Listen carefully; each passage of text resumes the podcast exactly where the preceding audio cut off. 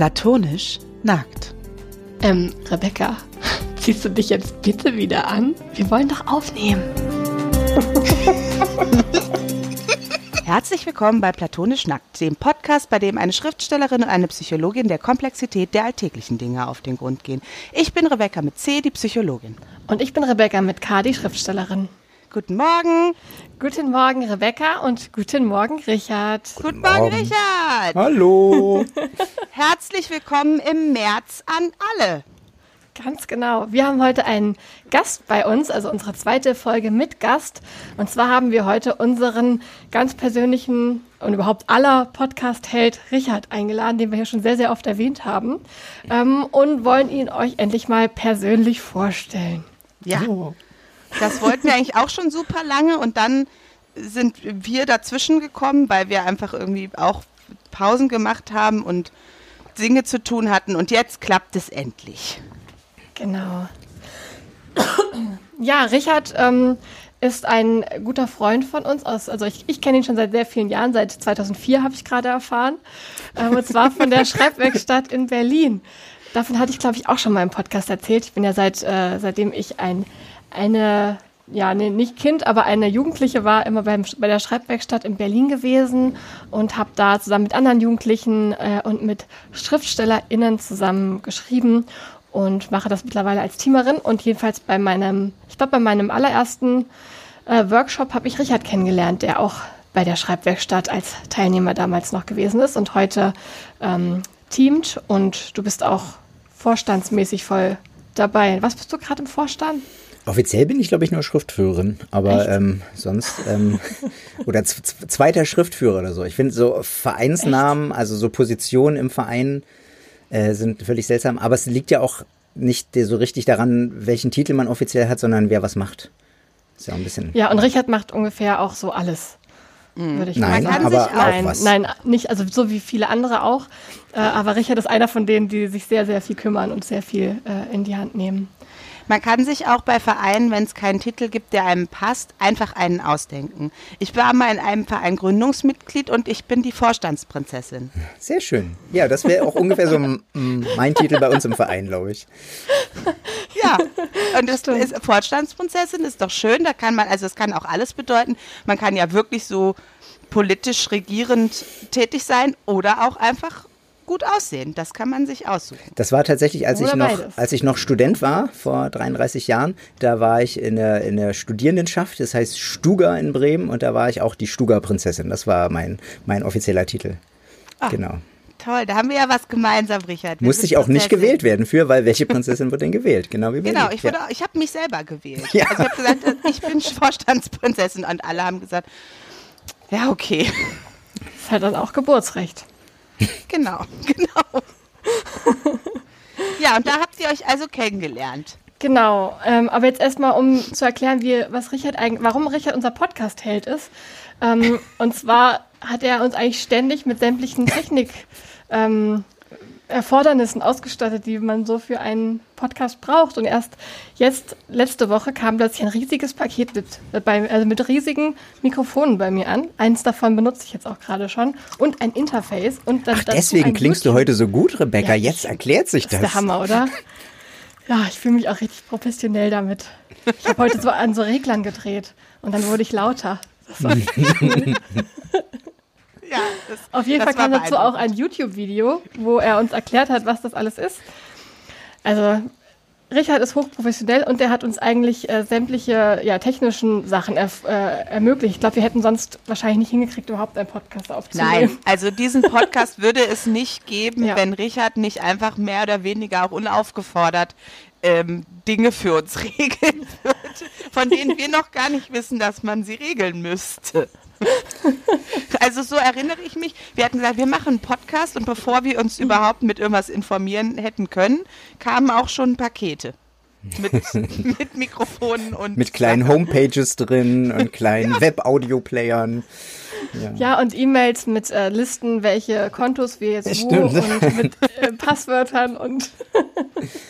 Und deswegen finde ich es ganz toll, dass ihr mich eingeladen habt, damit wir jetzt gemeinsam eine Dreiviertelstunde über Audiolatenzen, die richtige Mikrofonausrichtung und verschiedene Internet-Hosting-Anbieter sprechen können. Das ist so toll und wird ja. das Publikum sicherlich sehr freuen. Ja, wir ja, haben, haben ja, alle darauf gewartet. Wir hatten jetzt auch im Vorfeld einige Ideen, wie wir diese Folge nennen können. Wir können ja vielleicht diese Ideen mal nennen. Also erstmal war da ähm, von mir jetzt der relativ, äh, ja, vielleicht langweilige Vorschlag mit Gast Liedermacher Richard. Ähm, das können wir gleich mal besprechen, warum Liedermacher. Aber vielleicht kann Rebecca noch mal ihren äh, Titelvorschlag erläutern. Mein Vorschlag war äh, mit Gast Podcast-Held und Mann Richard. Richard ist nämlich ein Mann. Also Podcast-Held haben wir gerade schon erklärt. Und für mich ist Richard auch immer ein glänzendes Beispiel ähm, für einen Vater, der die, also der zu Hause, nee, wie sagst du auch immer, Hausmann ist? Hausmann. Hausmann. Hausmann. Vater genau. und Hausmann. Also ein glänzendes Beispiel für Gleichberechtigung. Und ähm, ja, und das hatten wir heute auch sehr gern besprochen. Genau. Die moderne Männlichkeit. Die moderne Männlichkeit mit Richard mich dabei in ein so positiv wie möglich äh, wirkendes Bild zu rücken und gar nicht darauf eingehen, was meine Frau trotzdem alles noch machen muss. Aber das, das, das kommt dann in der nächsten Folge. Wir können deine ja, Frau können, ja auch ja. nochmal einladen. Für so eine Gegendarstellung. das ist eine sehr gute Idee. Was hat der erzählt, was der alles macht? Ich mache das alles. Richard macht Podcasts. Ja, stimmt. Anderer Leute. Ja, darauf kommt mit, mit dem Geld meiner Frau. Das ist ja dann das Absurde. Aber. Oh nein, jetzt fühle ich mich schlecht. Richard den ganzen Tag so damit beschäftigt, so Mikrofone zusammenzusuchen und an uns zu schicken. Und Richards Frau so, Richard, bitte. Nein, die ist da ganz entspannt. Die denkt, auch wenn er was zu tun hat, dann ist doch schön. Dann ist doch, das ist doch schön. Ja, hat er was. Ja. Jetzt muss ich an so eine, so eine, weiß ich nicht, so eine 30er, 40er Jahre Werbung denken, wo die, die Hausfrauen, die Gelangweilten, weiß schon so langsam irgendwelche Geräte und dann haben sie ja weniger zu tun, dann gibt es so Frauengold und so, was eigentlich nur Schnaps ist und einem so verkauft wird als, mhm. ja, und für die angespannte Hausfrau und Richard in so Schürze und gibt ihm einfach, ach, wenn er was zu tun hat. Schnapspralinen, ja, schön. Genau, das waren unsere Varianten. Und natürlich auch so übers Schreiben, weil ihr habt euch ja immerhin bei der Schreibwerkstatt kennengelernt. Und jetzt wäre jetzt auch äh, Vorstandsmitglied Richard eine Möglichkeit gewesen. Das wäre auch ein schöner Titel, um das Männlichkeit, so Vorstandmitglied, äh, wenn man dann sehr gut. Vorstandsmitglied und Hausmann Richard. ist erstmal so gar nicht klar, was damit gemeint ist. Ach, schön. Ja, aber womit, also offensichtlich, Richard contained Multitudes, das ist schon mal klar. Viele Facetten in dieser Person, alle gleich spannend und aufregend. Mhm. Und jetzt ist nur die Frage, was wird unser Entry Point in dieses Porträt eines ganz besonderen Mannes? Ach, Rebecca, das hast du so schön gesagt. Mhm. Ich würde vorschlagen, weil wir letzte Folge so viel über Diagnosen gesprochen haben und psychologische ähm, Dinge, vielleicht mit dem Schreiben anfangen. Ich habe hinterher deine Diagnose, nachdem wir fertig sind mit dem Gespräch. Das fände ich wirklich nett. Irgendwie, was hat Richard? Und bitte nach dem neuen Code von dem ICE 5080 Millionen. Ich habe echt gedacht, du sagst jetzt, ja, wir haben ja so viel über Diagnosen gesprochen, deswegen wäre es schön, wenn der Richard uns jetzt erstmal so seine Medical History vorlesen so. würde, welche Diagnosen er schon alle bekommen hat. Nein. Nein. Ich wollte sagen, dass wir einen Gegenpunkt zu unserer letzten sehr psychologischen Folge setzen und erstmal mit dem Kreativen anfangen. Vielleicht kommen wir später noch zu den psychologischen Aspekten dieses Richards, aber. Ja, finde ich gut. Mach mal. Ja, weil ich fand ja wirklich, finde ja wirklich diesen Fakt ähm, des Liederschreibens sehr spannend und das ist ja was, was euch beide, äh, was ihr beide gemeinsam habt. Re Rebecca schreibt ja eigentlich theoretisch auch Lieder. Theoretisch. In der ähm, Vergangenheit ähm, habe ich schon mal Lieder geschrieben, ja. Genau. Und jetzt meine Frage an Richard: War da eigentlich zuerst das Liederschreiben oder war da zuerst das Schreiben ohne Musik? Oh, das ähm, ist fast gleichzeitig ist das in mein Leben getreten. Ähm, das hatte ich ja, als ich ähm, ähm, in einem anderen Podcast bei Sage und Schreibe auch schon mal kurz drüber gesprochen.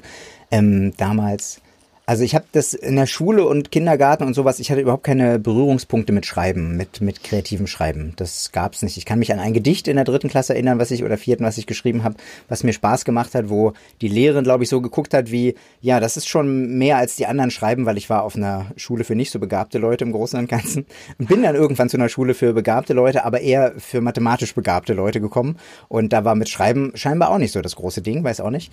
Ähm, und dann bin ich eher so selber drauf gekommen und erst so mit 17 habe ich angefangen. Ähm, und ich, es fiel schon auf, dass ich andere Aufsätze geschrieben habe in meiner Klasse als andere. Also ich weiß noch, dass ich in der, in der achten oder so in irgendeinem Aufsatz habe ich mich sehr gefreut, als irgendwas auf einem Dachboden versteckt wurde, hinter den sieben Müllbergen, bei den sieben Müllzwergen oder was auch immer. Das, und das war für mich irgendwie nicht besonders, aber überhaupt sowas zu schreiben war schon anders als die anderen Mathematikfreunde von mir äh, geschrieben haben.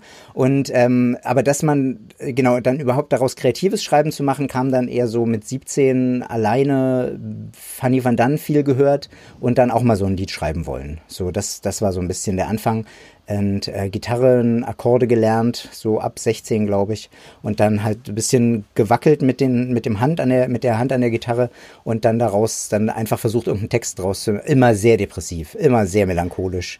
Ja.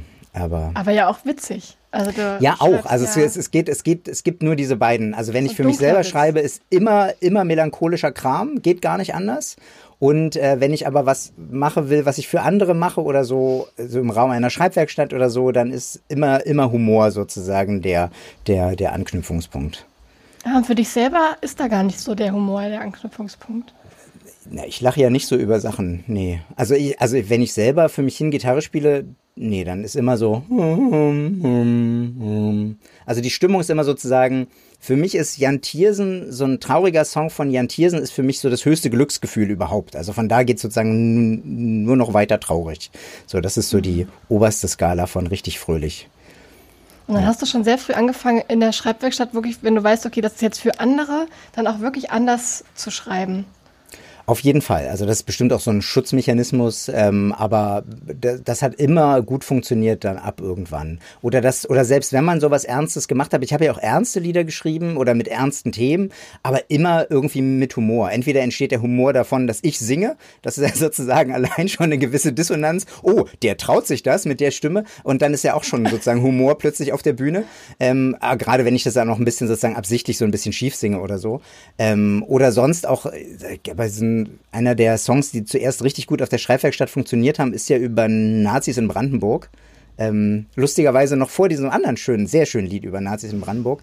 Und der ist ja, der ist ja sehr traurig eigentlich, aber dadurch, dass er so witzige Elemente enthält, auch wieder witzig. Also, ja. Den, und den spielen wir jetzt einmal vor. also mich würde der jetzt schon interessieren, muss ich sagen. Aber äh, vielleicht kannst du ja mir das nochmal in einem Paket schicken. Können wir ja nach, können wir ja, wenn wir mit der Aufnahme aus, kann ich ja meine Gitarre raussuchen und versuche den, der Song hat nämlich nur zwei Akkorde, das kann ich glaube ich noch. Wir können den auch am Ende vom Podcast noch einspielen oder so. Oh, Hinten raus. Sehr gut, jeder. Hinten, Hinten raus. raus. okay, das ist jetzt hier ein Insider. Der ja, da müssen wir aufpassen, dass wir hier nicht die ganze Zeit nur so Insider-Scherze machen. Es ist ja auch kein Insider mehr, wenn er hinten raus ist.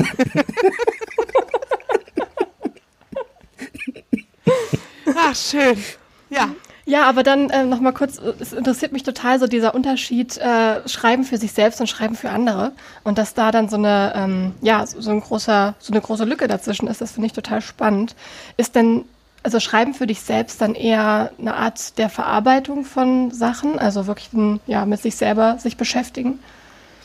Ja, also wenn ich, ich schreibe halt auch viel viel weniger für mich selbst. Also das ist dann ist viel weniger mh, hm, da fehlt dann der Impuls für mich, das dann auch fertig zu machen, weil das ist ja nicht, es muss nicht auf der Bühne präsentiert werden, es muss nicht zu einem Termin fertig sein.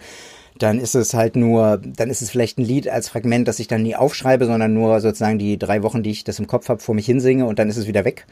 Oder ähm, wenn ich, und sonst schreiben ist wirklich eher ja so eine bisschen Verarbeitungssache, äh, wenn irgendwie in schwierigeren Phasen, um Gedanken klar zu kriegen, ähm, ja, also sozusagen sonst ähm, bin ich viel weniger, greife ich viel weniger zum Stift oder zur Tastatur, um um dann wirklich sozusagen zu Ende geschrieben für mich selber zu schreiben. Das mache ich dann eher in, in Selbstgesprächen mit mir selber im Kopf aus oder so, wenn ich so ganz oft führe ich Dialoge mit irgendwelchen Leuten oder so. Das, das kann ich total nett bei meinem Sohn auch beobachten, der das auch, der macht das noch laut, der, der sozusagen redet seit drei Jahren, redet der mit irgendwelchen Leuten bestimmte Situationen, gerade ganz viel sozusagen, dass er live Spielkommentare macht, also er läuft rum, tut so, als wenn er Computer spielt und YouTube-Streamer wäre und dabei äh, sozusagen Interview führt mit den Leuten, die ihm dabei zugucken und irgendwas erzählt.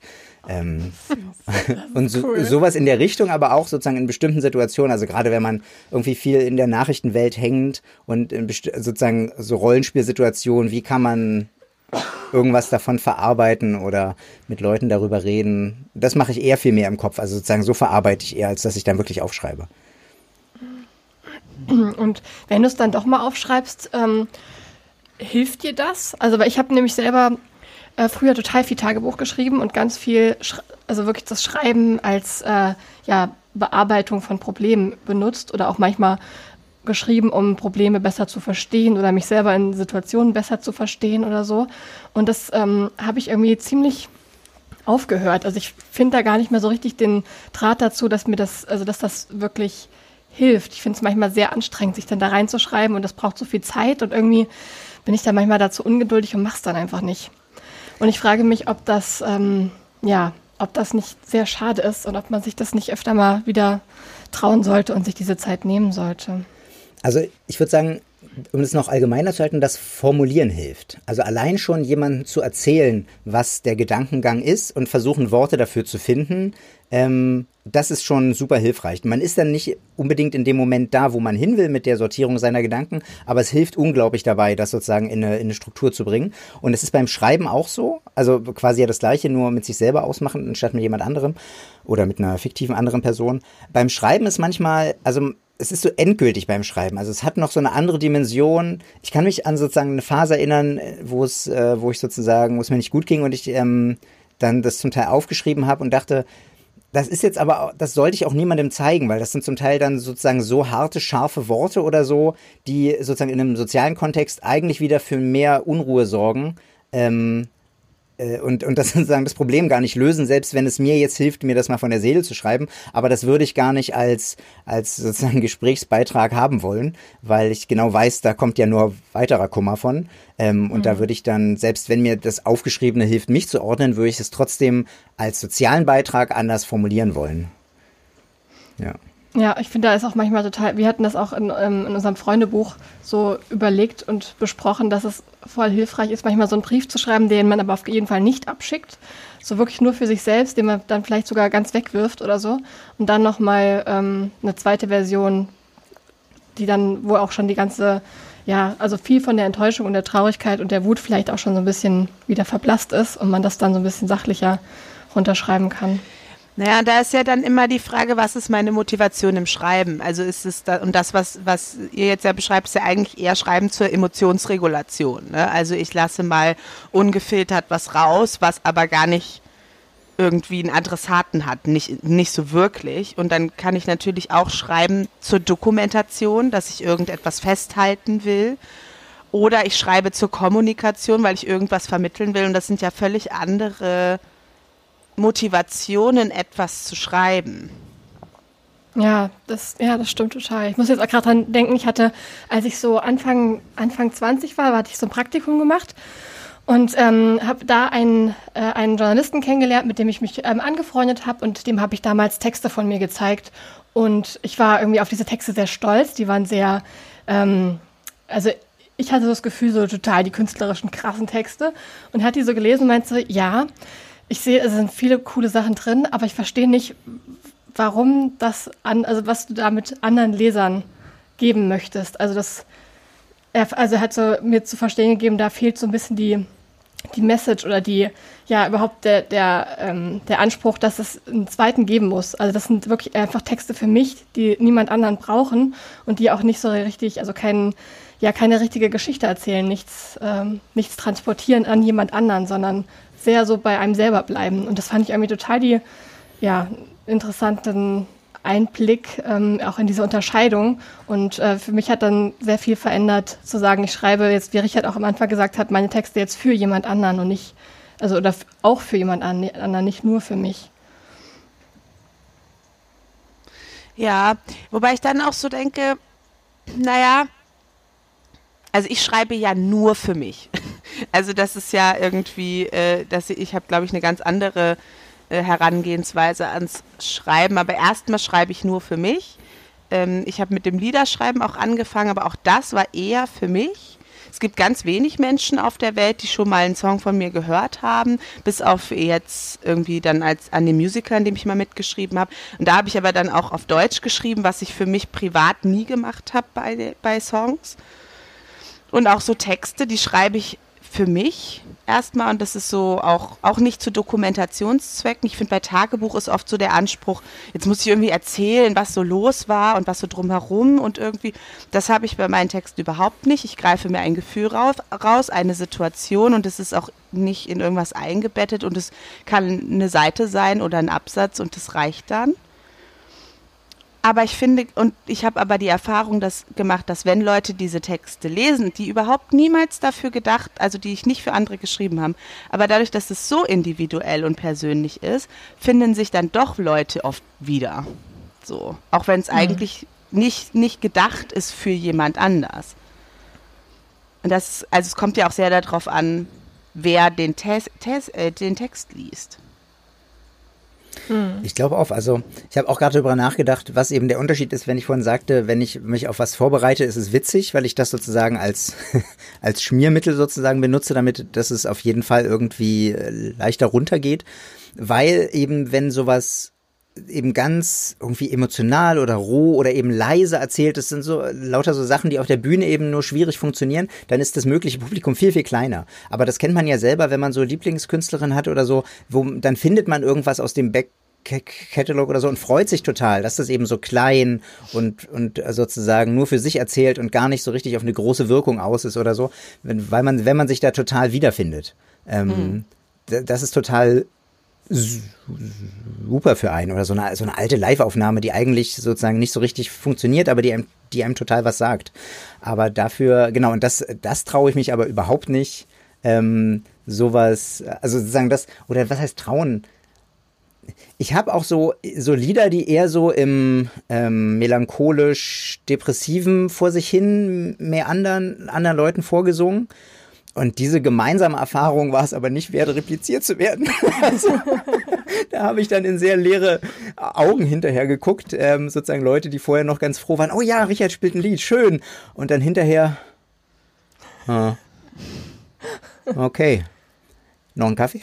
Also so, also so dieses, so eine ganz, und da, das, das wollte ich dann auch niemandem mehr antun. Also das, also weil man sich in dem Moment kann man, hat man sich ja nicht dafür entschieden, sozusagen was zu hören, was vielleicht nur wenigen Leuten so wirklich gefällt. Und man kommt ja in dem Moment da auch nicht raus. Also wenn jetzt der, der, der Typ da vorne beschlossen hat zu singen und ich sitze in dem Raum und kann nicht weggehen, ist ja auch schade. Also wenn das, das, das muss ja dann auch nicht sein.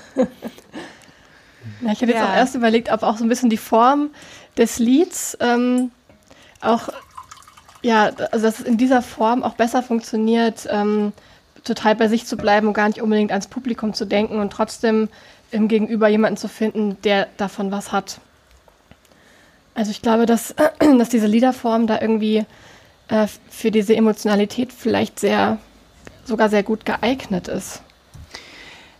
Leute hören aber auch so unterschiedlich Musik. Das ist, also ich bin ja, war immer schon, und da, also da war dann so der, der, der Übergang auch vielleicht ins Schreiben. Mich haben Texte immer schon, also Liedtexte immer schon sehr angesprochen. Also war mein Hobby, mich mit Wörterbuch, damals war das alles noch nicht so einfach hinzusetzen und Liedtexte Wort für Wort zu übersetzen, damit ich wirklich ganz genau weiß, worüber Alanis Morissette da singt. Worum geht's bei Cotton Eye Joe eigentlich? Genau, ja, ja. Hm. Naja, ja, aber so, ich wollte das wissen. Für mich war das nicht so, ich kann nicht einfach nur so, ja, oh Baby, Baby und ich finde es irgendwie ganz gut und es ist eigentlich egal, was die singen. Ich wollte das immer wissen. Und das machen aber, habe ich so das Gefühl, die wenigsten Leute. In der also, Bravo gab es da so eine Rubrik, wo so ein Songtext übersetzt ja, war, glaube ich. Ja, das weiß ich auch. Ja, noch. aber das, also das ist ja dann immer auch nur so ein, so ein Song pro Bravo. Ja. Hm. Äh, auch das ist ja eher so der Effekt, ach so, darum geht's. Egal, ich mag es trotzdem. genau. Und ich habe das, also das wollen die Leute oft nicht wissen, so richtig. Und ich habe auch die Erfahrung gemacht, dass selbst bei deutschen Texten bei Musik die Menschen in der Lage sind, den Inhalt zu ignorieren, wenn sie den nicht hören wollen. Mhm. Aber je näher dir so der Sänger ist, ne, wenn du jetzt, oder die Sängerin, also wenn die Person dir gegenüber sitzt und die transportieren dann natürlich auch irgendwie die, das Gefühl und es ist nicht irgendwie arrangiert, bearbeitet und irgendwie in eine Popseifenblase eingepackt, so, dann musst du dich ja viel eher mit dem Inhalt auseinandersetzen. Und das wollen viele gar nicht bei Musik. Habe ich so den Eindruck. Und ich schon. Ich will, also ich mach mich auf, hau drauf. Wenn ich hinterher geweint habe, war es ein gutes Lied so oder war es ein gutes Album. Es muss mich so richtig tief irgendwie kriegen. Aber das ist ja nicht für jeden der Wunsch. Aber ich glaube, was ich vorhin vielleicht meinte mit dem, was ich manchmal, dass ich Humor als Schmiermittel benutze, damit das leichter runtergeht, ist bei Musik ja, wenn, also bei Leuten, die kunstfertiger Musik machen, als ich das kann, also bei ganz vielen Musikerinnen und Musikern, ist ja allein das Hören so super. Und da ist sozusagen, und das, ähm, und da ist ja quasi, da kann der Text auch egal sein, da kann der Text anspruchsvoll sein, da kann der nicht so anspruchsvoll sein, wenn man sozusagen, entweder die Stimme ist toll oder der Beat ist irgendwie genau das, was man gerade braucht. Und dann ist man einfach da und dann ist der Text sozusagen, kann, man kann selber entscheiden, wie viel man dem Text sozusagen überhaupt noch beimisst. Weil man ist so oder so einfach da und, und zufrieden mit der Gesamtsituation, wenn man den Song hört. Ähm, und ähm, deswegen ist Musik, glaube ich, ein interessantes oder ein tolles Medium für Text, weil man, man kann so sozusagen tiefen Text da reinbringen und das aber interessant verpacken in sozusagen in irgendwie was einen krassen Beat oder irgendwie was ganz Lautes, was ganz Zugängliches. Ähm, muss es aber auch nicht. Und bei mir ist es aber so ein bisschen anders, weil ich habe mich dazu entschieden, einfach nicht so kunstfertig Musik zu machen. Das ist eine ganz bewusste Entscheidung, ähm, damit es, wenn überhaupt, dann nur über den Text geht. Und ähm, und ja. Äh, ja, dann muss ich da eben, dann kann ich da nicht äh, sozusagen, also auf der einen Seite nicht völlige Plattitüden und aber auch nicht zu, zu sehr sozusagen Teenager vor mich hin Gedenke da rauslassen. Das geht dann ja nicht. Dann bleibt ja. nichts mehr, wo man irgendwie einhaken kann. Ja. Ja, dann ist man sehr nackt, so mit, mit dem, was man da so vielleicht äh, vorträgt. Ne?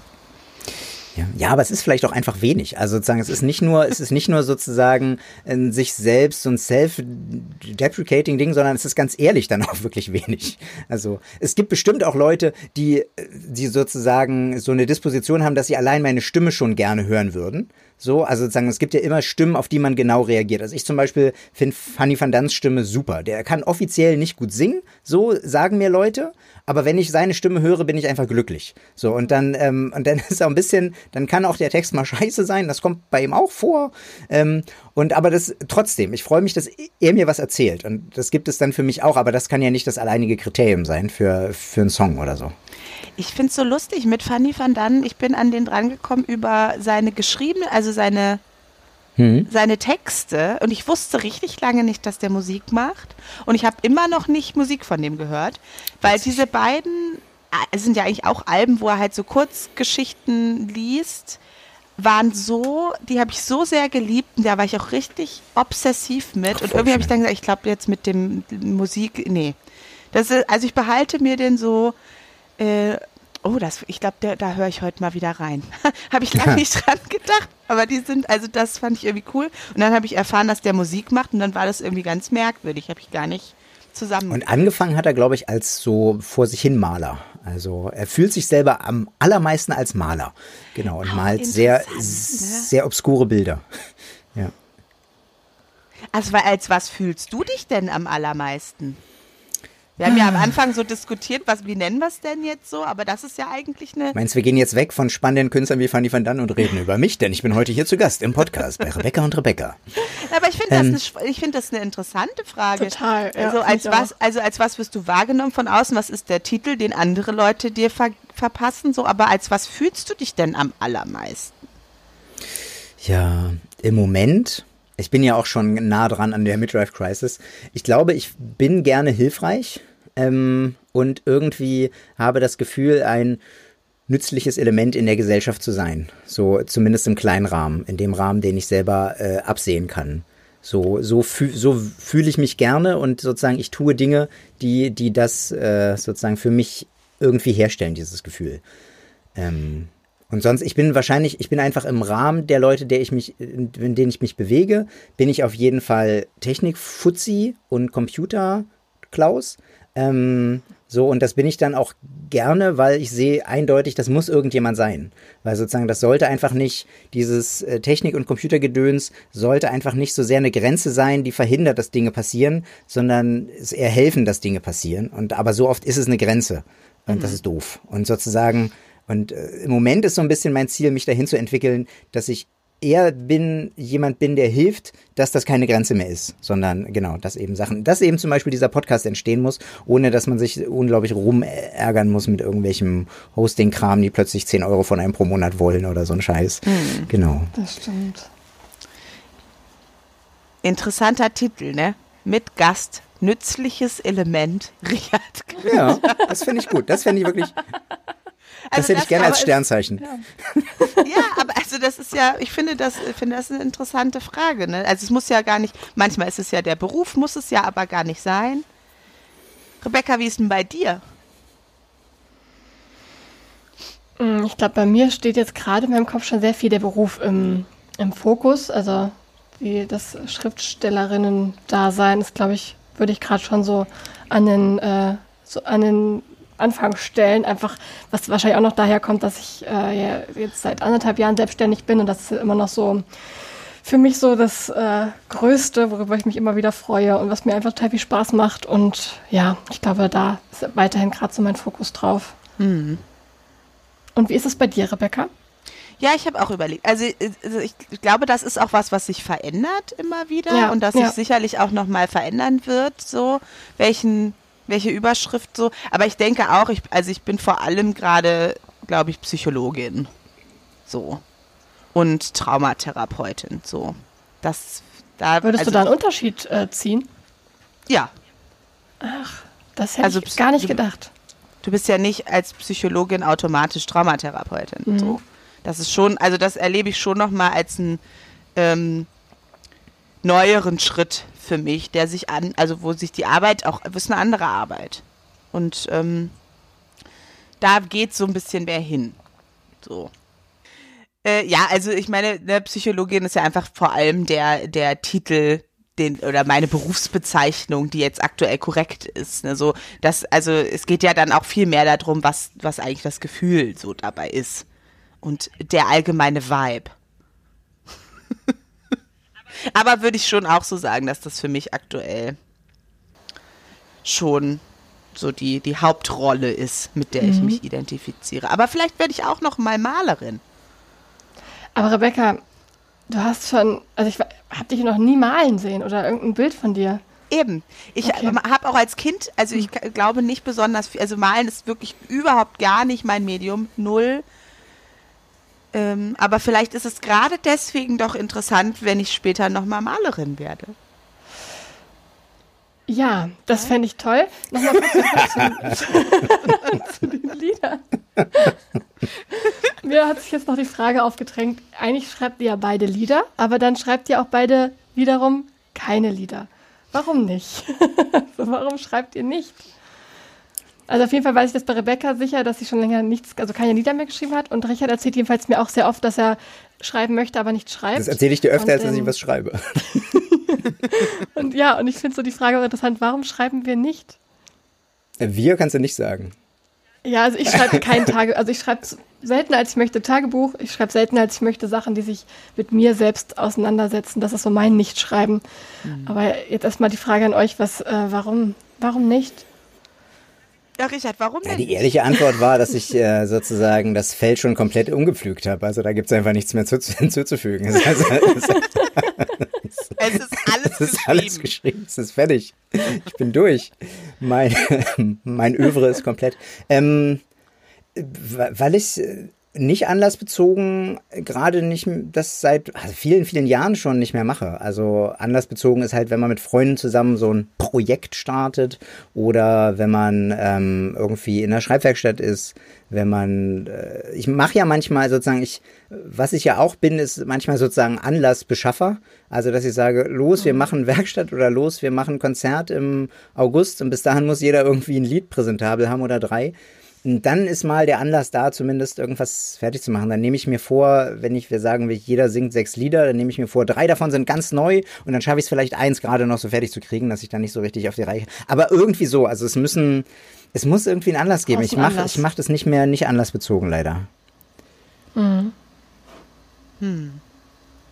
Ja, ja also das musste ich auch sagen, ich habe nicht mehr so, da, also das Umfeld, in dem diese Form der Kreativität so äh, besonders gut äh, Blüten treiben kann. So, das ist irgendwie, ähm, seitdem ich auch tatsächlich arbeite, einfach nicht mehr so, dass also irgendwie davor viel mehr ähm, so projektmäßig auch immer irgendwie was war äh, und ich auch mich mit, um mit Leuten viel zu tun hatte, die auch Musik gemacht haben und dann ist halt irgendwie, dann bist du ja schneller inspiriert oder schneller mal in einer Situation, wo es sich ergibt. Und jetzt ist gerade auch ein, also ganz klar ein Problem, ich kann einfach kein Instrument spielen. Das heißt, ähm, hm. es äh, hat äh, Rebellionsgründe, innerliche, aber ich kann es nicht. Das ist der Fakt. So, ich kann kein Instrument spielen. Das heißt, ähm, ich könnte nicht einfach mich hinsetzen und wirklich nur für mich ein Lied machen, was dann fertig ist. Da müsste man also eigentlich immer noch jemanden irgendwie mit ins Boot holen, der mir dann die Akkorde raushört und dann so, ne, weil ich würde es ja dann, wenn schon, auch fertig machen wollen. Ähm, das war mir früher nicht so wichtig, da musste alles irgendwie raus, aber aus dieser Sturm- und Drangphase bin ich jetzt, glaube ich, einfach raus. Oder ich habe andere, jetzt, jetzt schreibe ich halt einfach Texte ja, und das ist eben auch so eine, das so eine, ja, so eine logistisch-technische Hürde, die sich dann irgendwie auch noch ergibt und dann mache ich irgendwie andere Sachen. Wie mhm. zum Beispiel ein Podcast oder irgendwie, ja, ein Buch schreiben, was ja früher, also das ist, die Kreativität ist, glaube ich, ein bisschen in andere Bereiche einfach umgezogen. Und hast du dann auch gar keine so Lieder, Liedideen mehr? Also so ein, ich weiß nicht, wie, wie hat man überhaupt eine Liedidee? Ich denke ja nicht in Liedern, ich kann das nicht. Wie läuft das überhaupt ab? Also bei mir ist die Liedidee genau wie, ähm, ich glaube, bei dir einfach eine, was wäre eine interessante Konstellation von, von Personen oder was, oder eben also was ausle, was sagt jemand zu jemand anderem und was passiert dann und das wird in einem Song abgehandelt. Ähm, so, also so. Schon auch textlich gedacht, also es kommt schon erstmal vom Text. Also bei mir immer, aber, aber das haben wir ja schon besprochen, dass, äh, ja. Also ich habe manchmal habe ich auch Akkordfolgen, die mir, die ich beim Spielen gespielt habe, und dann ist es aber für mich wirklich schwer, da einen Text zu finden. Also ich habe, da gibt es selten, dass das funktioniert, dass ich erst was habe auf der Gitarre geklimpert, ähm, mit dem ich äh, sozusagen voll zufrieden bin in meinem Rahmen und dann ein richtig guter Text dazu kommt. Also es, es ist schon passiert, aber das ist äh, schwieriger. Es ist, es ist, also für mich ist es wirklich schwierig, das miteinander zu vereinen, das Musikalische und das Textliche. Es ist, ähm, entweder bin ich richtig zufrieden mit der Idee, die ich habe, denke, oh, das ist eine schöne Idee, die kann ich textlich gut umsetzen und dann fällt es mir schwer, das musikalisch so zu machen, dass das gut passt. Oder oder andersrum. Entweder habe ich sozusagen so ein Musikstück, wo ich dachte, ja, jetzt ein bisschen was, was mehr sozusagen Druck hat und dann ist aber schwer, dann in, in, in diesen Druckteil dann genau den richtigen Text reinzupressen, der, der, mit dem ich jetzt gerade wirklich irgendwas sagen will. Ja. Mhm. Mhm. Ja, also bei mir ist es so, das kommt in einem raus.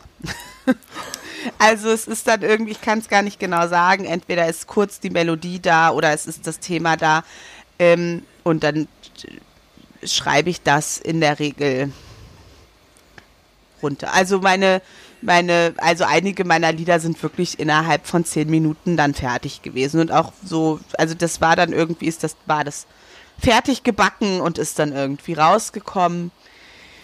Ähm, was auch gut geht, ist, dass wenn jemand halt, ähm, so haben wir im Musical, bei dem Musical viel geschrieben, wenn jemand sich hinsetzt und mir ein paar Gitarren, also irgendwie ein Riff hat oder so, äh, und ich da die, den musikalischen Anstoß bekomme, dann geht es auch ganz schnell. Und ich kann nicht sagen, ähm, ob die Melodie erst ist oder der Text. Das ist wirklich in der Regel beides kommt gleichzeitig irgendwie raus. Und ähm, ich habe weniger Ideen jetzt, aber das liegt, glaube ich, wirklich daran, dass ich einfach mein, mein Leben ist ganz anders gestaltet. Mein Umfeld ist ein ganz anderes. Ich bin einfach nicht mehr hauptberuflich, also ich identifiziere mich nicht mehr als so als Sängerin. Ich habe nicht mehr so viel mit Leuten zu tun, die Musik machen. Und es ist irgendwie, anders. Also meine Kreativität ist jetzt auch tatsächlich viel im Beruf. Also das ist ja auch ein kreativer Schaffensprozess, mhm. so eine Therapie. Und dann muss ich zu Hause auch nicht mehr so viel produzieren irgendwie. Also das ist, ich habe da schon manchmal drüber nachgedacht und überlegt, ob ich da traurig drüber bin. Und in einem, in einer, also ein bisschen bin ich es auch, wo ich so denke, oh, ich fände es schön, mehr Musik wieder zu machen. Und dann denke ich aber auch so, naja, es wird sich irgendwann ergeben oder nicht. Also es ist mhm. jetzt auch nicht so, dass ich dann irgendwie darunter sehr leide. Zumindest aktuell nicht. Mhm. Ja, da bin ich immer sehr, ähm, ja, ich bewundere Richard auf jeden Fall auch für dieses Anlässe schaffen, was du ja immer wieder machst. Also gerade so in unserem Kreis äh, von den Montagslesern, ähm, die sich ja eigentlich einmal im Monat mittlerweile, ne? Theoretisch einmal, er guckt gerade sehr leidend, ähm, einmal im Monat treffen zum Texte vorlesen. Ähm, also in diesem Rahmen, in dieser Autorengruppe auf jeden Fall und bei der Schreibwerkstatt ist Richard sehr oft jemand, der Anlässe schafft, dass wir zusammenkommen, dass wir zusammen irgendwie ja, uns treffen, äh, Texte schreiben und so. Und ich glaube, in diesen, diesen Rahmen, auch was Rebecca gesagt hat, das, das bringt ja unheimlich viel, wenn man so einen kreativen Rahmen hat, kreative Menschen um sich herum, die auch alle Lust haben, das zu machen. Das ja. gibt einfach so einen Aufschwung. Und ich brauche auch ein bisschen, ich brauche den Druck irgendwie auch. Also so wie du gesagt hast, Richard, so ja, wir machen dann ein Konzert und dann müssen wir jetzt halt loslegen. So kann ich auch am besten arbeiten. Aber einfach so aus dem, ach, ich sitze hier zu Hause und jetzt habe ich irgendwie mal Lust nicht mehr so viel. Früher mit, mit dem ganzen, mit der ganzen Teenage-Angst bis zu den Haarspitzen, so, da ging das dann irgendwie, aber. Aber irgendwann ist man dann 35 und dann ist die vorbei und äh Ja, wirklich. Also ich glaube, das ist schon auch so. Ich habe nicht mehr so diesen Druck innerlich, dass da so viel ständig aus mir rauskommen muss. Das ist jetzt. Richard!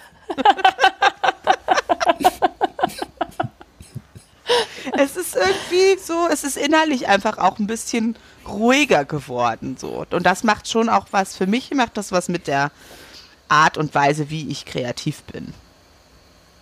Unbedingt. Mhm. Richard nickt. Da bin ich voll dabei. Da. Wie ist denn das, Richard, mit der, mit der Kreativität und der Vaterschaft? Weil manchmal stellt man sich ja auch so vor, wenn man dann Kinder hat, dann erzählt man denen irgendwie Geschichten, die man sich gerade in dem Moment ausdenkt oder so.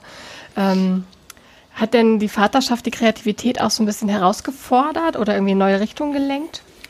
Ja, teilweise total. Also es ist ein, wirklich ein schönes Element. Also verschiedene Sachen. Einmal Schauspielkunst. Also ähm, in Situationen, in denen man völlig fertig ist, ähm, so zu tun, als wäre man gut gelaunt und würde ähm, sozusagen den Alltag gerne weiter voranbringen und ist äh, seelisch absolut stabil und überhaupt nicht beleidigt davon, wenn ein jemand beleidigt.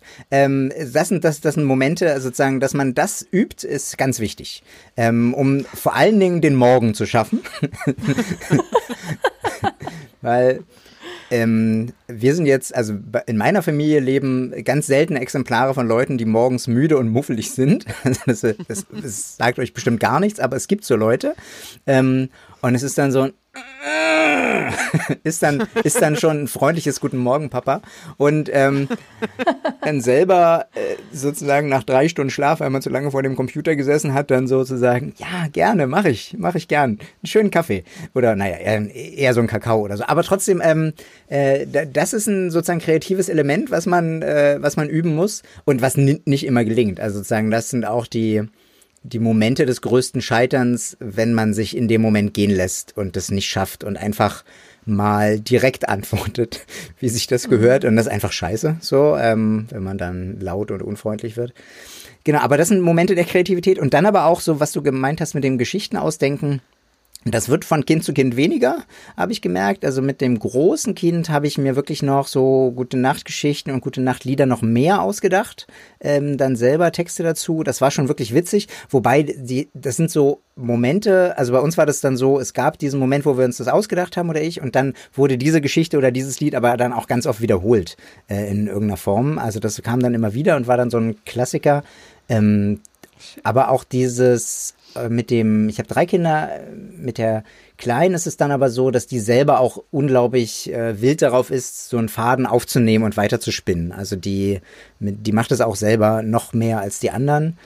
Ähm, aber das kommt oft vor, dass das hilfreich ist, ähm, so, so Fantasie und irgendwie Geschichten ausdenken, ich glaube, Kinder reagieren darauf einmal, weil es heißt, in dem Moment nimmt sich jemand sozusagen Zeit und Seele für sie ähm, und sind, äh, sind dann dabei und ähm, lassen sich halt leichter, also bei mir, ich habe das halt so ein bisschen miterlebt mit den Kindern, dass wenn die so in einem ganz schlechten Moment sind, die kommen da nicht einfach so raus. Und scheinbar hilft es auch nicht. Ich habe es oft probiert, indem ich ganz ernst und böse gucke. Es hilft scheinbar nicht, dann wieder in eine entspannte Lage zu kommen. Also es wundert mich immer wieder. Ich versuche es, aber es klappt nicht. Aber was eben hilft, wenn man ihnen so die Hand reicht in so eine, in so eine andere Situation, in eine andere Welt, ähm, in eine andere Geschichte und sie dann da einsteigen können, wenn sie das irgendwie wollen. Und dann ist es ein bisschen leichter. Und da hilft dann so Kreativität auch, wenn man eine Geschichte spinnt oder wenn man irgendwas, am besten irgendwas an irgendwas ansetzt. Ähm, ja. Also man könnte ja durchaus argumentieren, dass Vaterschaft an sich als solches ein kreativer Prozess ist. man Schaffens. kreiert ein Leben, ja. Ja, mhm. also ist ja so. Du machst eine ganze Person, erstmal auf der biologischen Ebene natürlich, aber dann auch so im weiteren Verlauf. Und eigentlich, glaube ich, ähm, ist so der Kreativitätsbegriff auch manchmal so ein bisschen elitär be besetzt wenn wir, ihn gebrauchen. Also, dass Kreativität irgendwie immer bedeuten muss, dass man Kunst schafft.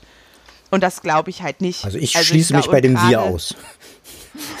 und ich glaube halt gerade so in der in der äh, Kindererziehung bist du den ganzen Tag, also du musst ja ständig Lösungen für Probleme überlegen. Du musst dir ständig überlegen, wie, wie erkläre ich das jetzt? Wie rede ich über dieses Thema? Wie löse ich diesen Konflikt? Und das ist ja an sich eigentlich ständig kreativer Prozess. Ja, so. da bin ich. Da kommt vielleicht am Ende nicht Meinung. Kunst raus, aber ein Mensch. Ist ja auch was. Ja. Auf jeden Fall, also das, das wäre auch nochmal ein interessantes Thema, sozusagen Kunst und Kreativität ähm, bei dem, im Vergleich zu dem letzten, von das Ende von Staffel 1 von Sage und Schreibe war ja äh, mit einem echten Lektor, wo wir über Kunst gesprochen haben. Und da sozusagen, da hat sich so ein riesen also fast schon eine Schlucht aufgetan von dem, wie ich mit Kreativität und Kunst umgehe im Alltag und was wir in den Schreibwerkstätten sozusagen umsetzen, zu dem, was man als Verleger in so einem Verlag mit Kunst, äh, unter Kunst versteht und wie man sozusagen die Kunstwelt weiterentwickeln will. Da bin ich, da, ja, nee. Das, das, Eher so, ja. eher so, die, wie schafft man es einem Kind, also genau wie du das gerade gesagt hast, wie schafft man es einem Kind, das ganz schnell Angst kriegt, ähm, entspannt den Ukraine-Konflikt näher zu bringen. So, ähm, um, ohne, ohne was zu verheimlichen ähm, und ohne sozusagen das Kind mit Albträumen zu plagen. So, wie, wie kriegt man das hin? Und das, ja, das sind, das sind jeden Tag Fragen. Ähm, oder auch, äh, auch Sexualerziehung, was auch sozusagen was Typisches ist. Ähm, wie, wie schafft man das eben so sozusagen offen zu sein ähm, ehrlich zu sein, genau, ohne irgendwie krass zu sein, aber trotzdem das Kind möglichst viele Informationen mitbekommt, aber auch versteht, warum es sozusagen immer ein Thema ist in der Schule, warum das nicht einfach normales, offene Kommunikation ist, sondern die immer mit Scham behaftet ist und mit, äh, ja, mit allem Möglichen. Mhm. Stimmt, das ist eine große, also stelle ich mir wie eine sehr große Herausforderung vor. Mhm.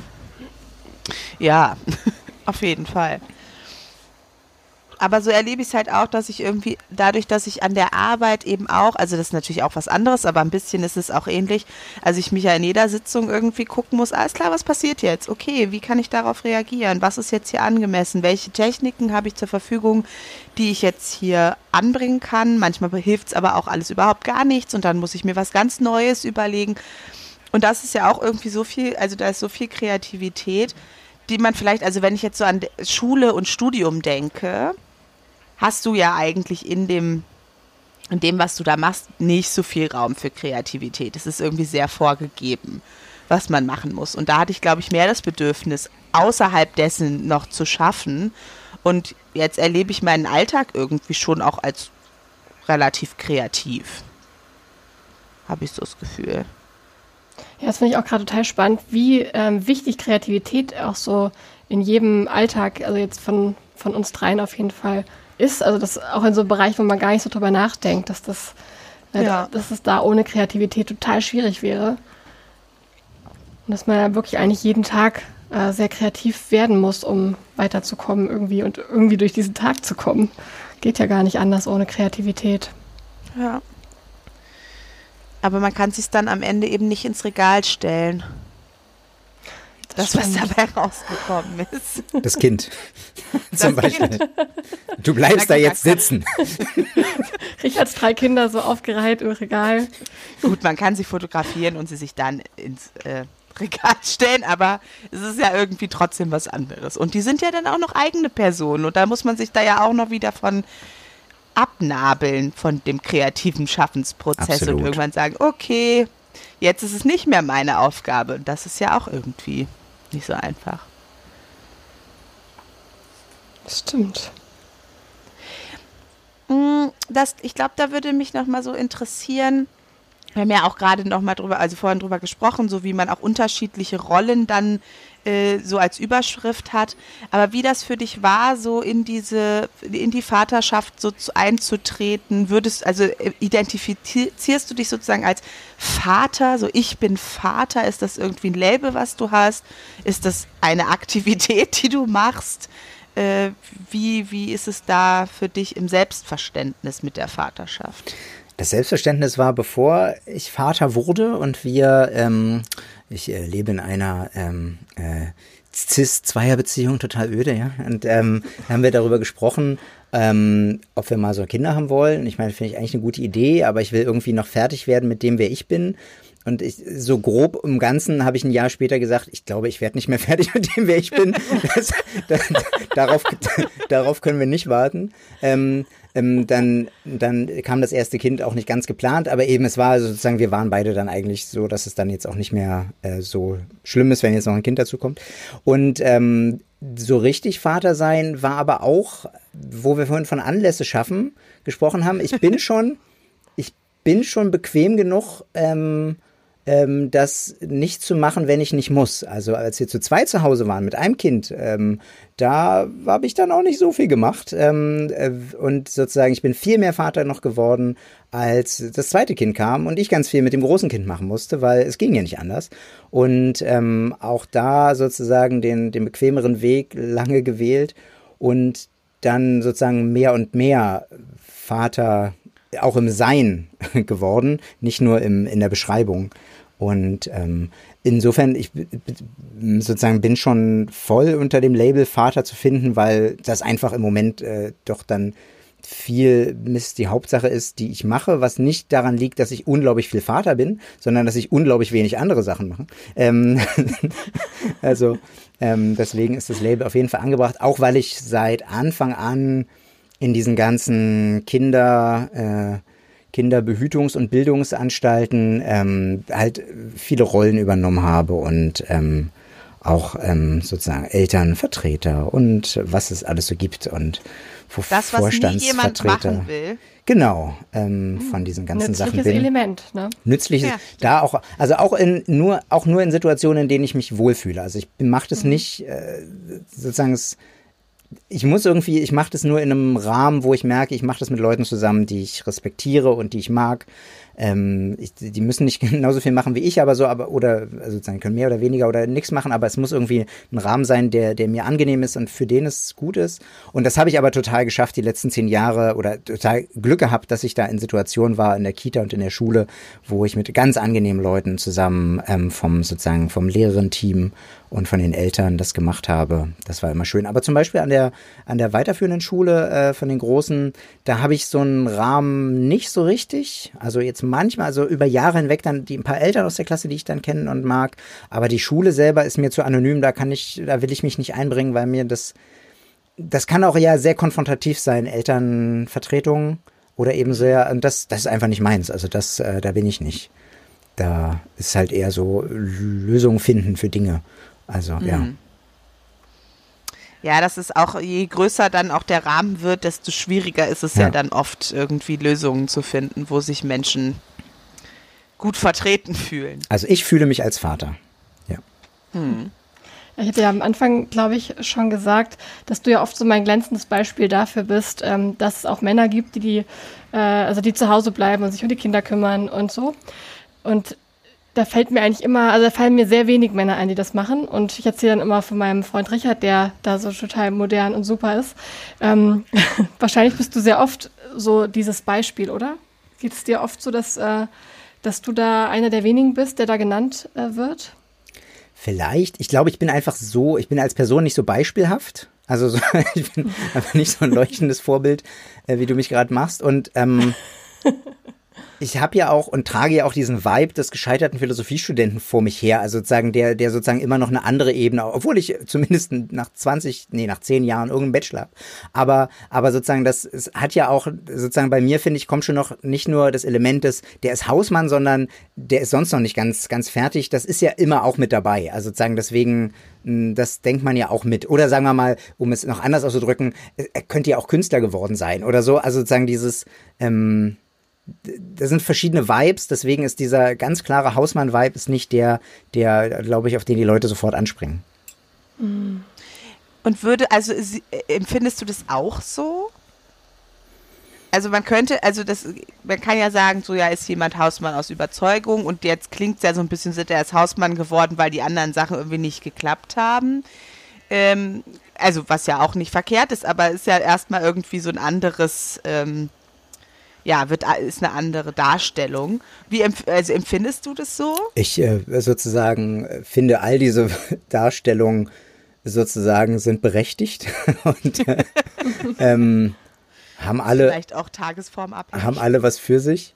Ähm, aber sonst, äh, du meintest ja vorhin mit dem ruhiger geworden sein. Wir sind uns, also Lisa und ich, meine Frau, wir sind uns sozusagen in dem, wer wir sind, was wir sind, was wir machen, sozusagen so sicher und auch so gesprächsbereit, dass wenn irgendwelche Fragen aufkommen, wir darüber reden und ähm, dass, dass das alles, also auch sozusagen aus einem aus einer großen Ruhe heraus sozusagen von mir angeschaut wird. Also was das dann für ein Label ist, quasi kann ich ganz entspannt so und so akzeptieren, weil es nicht so viel daran ändert, äh, sozusagen, wer wir sind und was wir davon halten, was wir machen irgendwie. Genau, also es ist ja eher so ein, eine ewige Dankbarkeit dafür, wie entspannt wir unseren Alltag leben können, dass wir also mit Frieden und Ressourcen und ähm, sogar noch dem, mit der Möglichkeit, ähm, irgendwie auszuhelfen, wo Hilfe gebraucht wird in der Familie oder in der, im engeren Freundeskreis, dass wir all diese Möglichkeiten haben, dadurch, dass wir genug Geld und Zeit haben, weil meine Frau viel arbeitet ähm, und Geld verdient und ich auf jeden Fall genug Zeit habe für sowas, das, also sozusagen, wir sind einfach sehr, sehr ähm, gut gestellt und sind uns dessen bewusst und sehr zufrieden. Und ähm, deswegen ist jedes weitere Label dafür ähm, ist, ist okay, aber nicht, ähm, ja, nicht so wichtig. Nicht ausschlaggebend. Also so wie es von, von außen sozusagen wirkt oder was andere Leute da vielleicht auch drauf projizieren wollen oder nicht, ist für euch dann gar nicht so relevant. Und ist ja in verschiedenen so. Kontexten eben auch so verschieden. Also sozusagen, hm. für euch bin ich dann jemand, der sich mit Podcasts auskennt. Für andere Leute bin ich der, der immer in diesen ganzen Elternvertretungen sitzt. Für andere Leute bin ich der, der immer Schreibwerkstätten macht. Und für andere Leute bin ich der, der im Sportverein irgendwie die Leute zusammentrommelt, damit am Punktspiel genug Leute da sind oder was auch immer. Also sozusagen, das, man, man ist ja immer viele. Und mhm. ähm, für die Menschen ist man ja auch sozusagen irgendwie jemand anderes. Und das ist ja völlig okay und äh, mhm. normal und gut. Vor dem Hintergrund ja auch nochmal interessant, was du vorhin gesagt hattest, ne, so, dass erstmal bei dem Thema Kinder für dich der Gedanke so aufkam, ich will eigentlich erstmal noch fertig werden mit wer ich bin. Mhm. Und wenn man dann aber mal guckt, so wie viele man auch ist und schon war und noch werden wird und dass es eh irgendwie auch nach Kontext ja unterschiedlich ist, was von einem gerade irgendwie mehr zum Tragen kommt, wäre das natürlich auch ein Anspruch, der eigentlich absurd hoch ist, so als müsste man irgendwie die definitive Version von sich geworden sein, um sich fortpflanzen zu können. Das schafft man ja gar nicht. Also, wenn man es mal so betrachtet. Und das ist vielleicht auch ein sehr fragwürdiges Ziel. Also, ob man wirklich jemand werden will, der sich gar nicht mehr wandeln kann und gar nicht mehr verändert und nichts Neues mehr von sich irgendwie entdeckt. Vor allem spätestens, wenn dann die Kinder kommen, hast du ja schon die nächste Rolle, die du vorher noch nicht hattest. Ja. Also du wirst ja jemand anders. Alleine dadurch, dass du dann dich dazu entscheidest, ein Kind zu bekommen, weil dann bist du Vater, dann bist du Mutter, das warst du vorher nicht. Und auf einmal werden ja auch die Prioritäten neu verteilt. Und das ist dann irgendwie auch so schwierig zusammenzukriegen. Also ich muss fertig mit mir sein, um dann jemand anders ja, zu werden. Absolut. Äh, so, und dann ist ja sowieso wieder alles irgendwie im Wandel. Genau, also heute sozusagen hätte ich dem Kommentar von damals halt vielleicht hinzugefügt, nicht äh, wissen, wer ich bin, sondern in einer, in einer Rolle anzukommen, genau wie du es gerade beschrieben hast, in einer Rolle anzukommen, die Ruhe zu wissen, wer man ist und damit zufrieden zu sein und sozusagen die, die Offenheit, das jederzeit sozusagen anpassen, verändern und auf andere trotzdem eingehen zu können. Also das ja. ähm, das ist in so vielen Sachen, also auch in persönlichen Beziehungen, in Freundschaften und äh, engeren Beziehungen, äh, so beides so wichtig. Ja ich erlebe das oft, also in verschiedensten Zusammenhängen, so de, die Fantasie, man müsste erstmal fertig werden mit was auch immer, bevor man was anfangen darf. Also so diese Idee, also auch so ein Satz, der, der mir richtig Gänsehaut macht, so man muss sich erstmal selbst lieben, bevor man jemand anders lieben kann. So größter Bullshit, der hier gesagt worden ist. Ich kann bestens Probleme mit mir selber haben und mich nicht lieben und trotzdem eine funktionierende Beziehung führen. Tatsächlich ent entwickeln wir uns in Beziehungen und Beziehungsprobleme Probleme außerhalb von einer Beziehung zu lösen und zu sagen, so, jetzt habe ich all meine Beziehungsprobleme gelöst, jetzt kann ich eine eingehen, funktioniert nicht. So, man muss im Prozess miteinander auch arbeiten. Und genauso auch in der Therapie oft, ich muss erstmal Therapie machen und dann kann ich anfangen zu leben. So, das erlebe ich auch immer wieder bei PatientInnen so den Impuls, ich muss jetzt erstmal alles bearbeiten, bearbeiten, bearbeiten und dann kann mein Leben weitergehen. Und das ist ja auch Quatsch. Kann ich auf Pause drücken und dann irgendwas erstmal so zu Ende selbst optimieren und dann weiterleben. So, dass die Therapie und der Prozess, in dem wir sind, der muss im Leben stattfinden, sonst hat es ja miteinander irgendwie nichts zu tun. Und das ist irgendwie an vielen Punkten sowas, was Menschen manchmal mhm. machen. So aber ich finde, Idee, man müsste mhm. was fertig gemacht haben. Ich finde aber sozusagen das nicht nicht ganz als den größten Bullshit ever, weil zwar ist diese Serialität sozusagen ist irgendwie seltsam, dass man und äh, sozusagen nachvollziehbar, weil sozusagen in Maschinen und Computern das so funktioniert, dass ein Programmdurchlauf fertig sein muss, bevor der nächste anfängt. Ähm, das ist aber aber sozusagen diese, sagen wir mal, die Grundaussage, äh, dass du mit dir selbst okay sein musst um entspannt mit anderen zu sein und deren, deren sozusagen Gutes und Schlechtes akzeptieren kannst, finde ich jetzt schon nicht völlig falsch. Aber sozusagen, die Frage ist natürlich, was verwehrst du dir, wenn du anfängst, so wie du das gerade erzählt hast, zu sagen, du musst erst das und das und das fertig haben, als, als, als gäbe es irgendein fertig, um dich auf was Neues einzulassen, was ja sozusagen die, dich von so vielen entfernt hält. Aber ich, also ich, ich kann dem auf jeden Fall trotzdem irgendwas abgewinnen, weil der Gedanke, dass du also weil sozusagen das, das Gegenteil an was ich dann denke, ist Leute, die sich in ihrer Beziehung definieren und den Zugang zu sich dabei so ein bisschen verlieren. Also den, mhm. das, das sozusagen die Angst hätte ich dann als das Gegenteil davon, ähm, weil das kann es ja auch nicht sein. Du musst ja in einer sozusagen gleichberechtigten Beziehung ähm, auf jeden Fall, also du musst ja dir selber auch irgendwie trauen und dir mit dir selber einverstanden sein, dich jetzt nicht unbedingt lieben oder so, aber zumindest ähm, um eine Beziehung auch nicht ausarten zu lassen, um die sozusagen mhm. irgendwie aussteigen zu können, wenn du merkst, es ist abusive oder irgendwas. Mhm. Ja.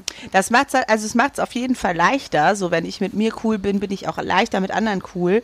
Aber so der Gedanke, weil ich erlebe das ja ganz oft, dass ich mit Menschen arbeite, gerade auch mit mit komplexen Traumatisierungen, die sich selber nicht lieben, die hassen sich so ganz oft. Die lieben aber andere Menschen trotzdem. Mhm das können die auch. Und andere Menschen lieben sie. So, ne? Und dieser Gedanke, ich müsste mich selber lieben, damit ich in der Lage bin, andere Menschen zu lieben, mhm. damit die mich lieben können, ist so, das, da wird so mhm. überspitzt, ne? das, wo ich so denke, nee, oft passiert es auch, dass ich durch die Augen von anderen, die mich liebevoll anschauen, mhm. überhaupt erst meinen Blick auf mich selber verändern kann. Das kann ich gar nicht gut in der Isolation mit mir selber, sondern da verändern sich Dinge ja auch in Beziehungen. Und aber es ist oft so dieser technische Aspekt, so, ne? Und das muss jetzt erstmal durchlaufen und dann kommt das nächste. Und so ist der Mensch oft nicht. Ja, ich glaube, es ist auch so ein bisschen so dieser Umkehrschluss. Man sagt ja, also man beobachtet ja manchmal, okay, dieser Mensch ist irgendwie scheiße zu anderen. Das liegt daran, dass der scheiße zu sich selber ist. Und besser wäre es, wenn er mit sich selber mehr im Reinen wäre, dann würde er auch netter werden. So, das beobachtet man ja oft und dann kommt, glaube ich, aus diesem Umkehrschluss, okay, dann muss er erstmal mit sich klarkommen und dann kann er kann er irgendwie liebevoll in, auf die Welt schauen. Ähm, ich glaube, so rum funktioniert das ja schon, aber es das heißt ja nicht unbedingt, dass man alles nach und, also nacheinander abschließen muss, sondern die Prozesse können ja auch teilweise parallel verlaufen ähm, und es kann ja gleichzeitig angegangen werden. Und sich auch gegenseitig befruchten und bedingen, so, ne? Du kannst nicht jeden, also die Prozesse des Menschseins kann man schlecht isolieren voneinander. In meiner Erfahrung. Und man nimmt sich damit auch was weg. Oh, mein Stromsparmodus ist aktiviert. ich spreche jetzt etwas leiser und langsamer. Na, ich habe jetzt angeschlossen, alles gut. Ja, ich habe jetzt eben gerade noch mal ein bisschen bei dem, bei dem Vaterschaftsthema noch äh, gedanklich festgehangen, ähm, weil ich mich so gefragt habe, wie das bei dir ist, Richard, in, so in deiner Umgebung, gibt es da mehr ähm, Väter, die auch ähm, ja eine sehr aktive Rolle in der Kindererziehung übernehmen und äh, vielleicht gleich, gleich viel wie die, wie die Mutter ähm, da ja diese, diese Elternrolle einnehmen oder erlebst du das in deinem Umfeld auch eher weniger? Ich habe ja nicht ein Umfeld, sondern Umfelde. Mhm. Also ähm, sozusagen das Schreibwerkstattumfeld, das Studierendenumfeld, ähm, das Elternumfeld eben aus Kita und Schule. Ähm, in der Gegend, in der wir wohnen, ist es ähm, kriegt man nicht einfach mit 22 ein Kind und kann sich hier so ein Haus leisten. Ähm, so, das, das sind schon alles ähm, zwar gleichberechtigte Partnerschaften im Einkommen oft. Also das sieht man, dass beide, beide Arzt. Ähm, aber wenn einer von beiden zwei Drittel arbeitet für, für ein paar Jahre, ist klar, wer das ist. Also sozusagen, das, mhm. ähm, das, das ist durch die Bank so. Ähm, ähm, aber die, sagen wir mal, was dann ja schon in dieser Art von, sagen wir mal, liberalen Mittelschicht, oberen Mittelschicht dann schon ist, ist der Anspruch daran, dass in der Kindererziehung irgendwie beide teilnehmen und dass äh, auch Aufgaben von beiden übernommen werden, selbst wenn sozusagen die Lebenswirklichkeit das nicht immer ganz dann so ermöglicht, aber trotzdem sozusagen ist paus, ähm, pa pausaniert, posiert, wie sagt man? Es. es? Es, nee, es. Ich weiß nicht, was du sagen willst. man trompetet nicht heraus. Was, wie, wie sagt Posaune, man das? Es also posaunt. posaunt. Man, man, man posaunt, es trompetet. Was gibt es noch so für es? Ja, nicht, nicht heraus, wie stolz man darauf ist, dass man wenig mit dem Kind zu tun hat oder so, sondern sozusagen, das wäre schon, schon irgendwie der Anspruch. Ähm, aber ja, und ja, ich kann mich an einen Vater erinnern beim Kinderton, der immer mit den, äh, mit seinen, ich dachte, drei oder vier Kindern unterwegs war. Und der passte dann aber auch schon, da war es dann schon so ein bisschen zu viel. Der war dann immer so, sah mal so ein bisschen gestresst aus und hatte sozusagen zwei auf dem Rücken, drei im, drei im Kinderanhänger und, ähm, und ich weiß nicht, also sozusagen, es ist auch so ein Bild, was sich dann vor einem, vor einem verfestigt, wo man denkt, ah, ja, also sozusagen, ja, egal gibt es nicht so oft in meinem näheren Umfeld, ähm, aber äh, das, äh, also sozusagen eine Verweigerungshaltung auch nicht, aber die gelebte Wirklichkeit ist dann eben doch äh, oft. Also man sieht, sagen wir mal, oder sagen wir mal positiv, es wird sich ja auch getrennt. Also ganz klar ist, Kinder haben, Haus kaufen, trennen. Also das ist ja, das ist ähm, absolute Reihenfolge, die beachtet werden muss. Also auch ungefähr so, erst Kinder kriegen, dann größeres Haus brauchen, am besten kaufen und in den zwei Jahren, die die Renovierung mindestens braucht, ähm, überhaupt keine Zeit für irgendwas zu haben, sich eigentlich gar nicht mehr zu sehen. Ähm, und dann, dann muss man sich auch irgendwann trennen, weil man es nicht geschafft hat, irgendwie sozusagen die Differenzen, die irgendwann mal auszusprechen. Und wenn man dann getrennt ist, dann sind natürlich beide in gewisser Form auch ähm, gefordert. Und manchmal ist es auch eine Art Konkurrenzwettbewerb, wer sich jetzt besser einbringt in der Klasse oder so, äh, weil man dann eben eher ähm, der gesehen wird von dem Kind. Also in, in dem Zusammenhang passt es dann wieder rein. Aber das ist wahrscheinlich nicht genau das, was ihr meint. Ja, das finde ich aber hochspannend. Ich finde es total spannend. Also ich finde es extrem spannend, so weil es ja schon die Frage ist, ja, wir können das ja alles wollen und theoretisch und so, aber wenn am Ende dann doch immer die Frau oder die, in allermeisten Fällen die Frauen zu Hause bleiben, dann haben wir ganz viel drüber nachgedacht, dass sich Dinge verändern und sie verändern sich ja nicht. Mhm. Aber vielleicht ist der Schlüssel zur Veränderung, dass man sich auf jeden Fall scheiden lassen sollte. Nach dem Hauskauf. Ich möchte, ja, ich möchte jetzt vielleicht noch mal, doch, doch noch mal nachschieben. Also, das sind schon immer große persönliche Schicksale, die mitunter unglaublich anstrengend sind für die beteiligten Leute. Und es tut mir leid, dass ich da jetzt so ganz entspannt drüber hinweggebügelt bin. Aber, ähm, aber es ist einfach, also sozusagen, das viel einfach, es war so ein bisschen Galgenhumor dadurch, dass ich einfach das bei meinen Freunden und äh, Bekannten die letzten Jahre zieht sich das einfach so ein bisschen durch. Und auch da, wo ich vorhin von Glück gesprochen habe und angenehmer Situation, die Zeit, die Lisa und ich haben, wenn wir Probleme haben, die sonst zu Trennung oder zumindest großen Krisen führen würden, die Möglichkeit zu haben, sich die Zeit zu nehmen, darüber zu reden und das sozusagen irgendwie arbeiten, miteinander daran zu arbeiten, ist ein unglaublicher Luxus, den einfach ganz viele nicht haben. Also und das einfach nicht, nicht weil sie nicht wollen, sondern weil sozusagen das, das Alltagskorsett, das man bekommen hat von all den Stellen, denen man verpflichtet ist, das kaum bis gar nicht zulässt. Ja. Mhm. Also man muss sich, es geht nur zwei von dreien. Kindern, Haus oder Beziehung. Ja. Man muss sich entscheiden. Aber, aber ja, du, oder, du, alles. Ja, oder du ja, erbst Richard halt. Hat alles, aber Richard ist das halt ist, das, das ist, ist nicht unser eigenes Haus. Wir wohnen schon noch ganz brav zur Miete, was mich sozusagen ein bisschen noch ein bisschen in der in der Community hält. So ein bisschen. Ich bin noch ein bisschen einer von euch. obwohl, obwohl Rebecca hat jetzt ein eigenes Haus. Stimmt. Aber keine Kinder. Ja, keine Kinder, stimmt. Ich habe immer einen Hund. Aber, aber die, die Kinder sind zur Miete. Die müssen erstmal sich anstrengen. Das ist eigentlich ein Konzept, was ich gar nicht so schlecht fände. Dass man, Kinder zur Miete? Das ist ja, das, ja, das ist ja auch das Schöne mit dem Haus, dass man da auch so ungebunden ist, wenn es überhaupt nicht läuft mit dem Haus, wenn es sozusagen zusammenbricht, dass man dann zur Not einfach ein anderes Haus oder eine, oder eine andere Wohnung zieht. Und wenn es mit dem Kind überhaupt nicht läuft, wenn es wirklich niemals das Geschirr wegräumt nach dem Essen, dann sagt man, nee, dann nehme ich jetzt ein anderes. Ist gut jetzt. so, das Kind ist gemietet. Ja.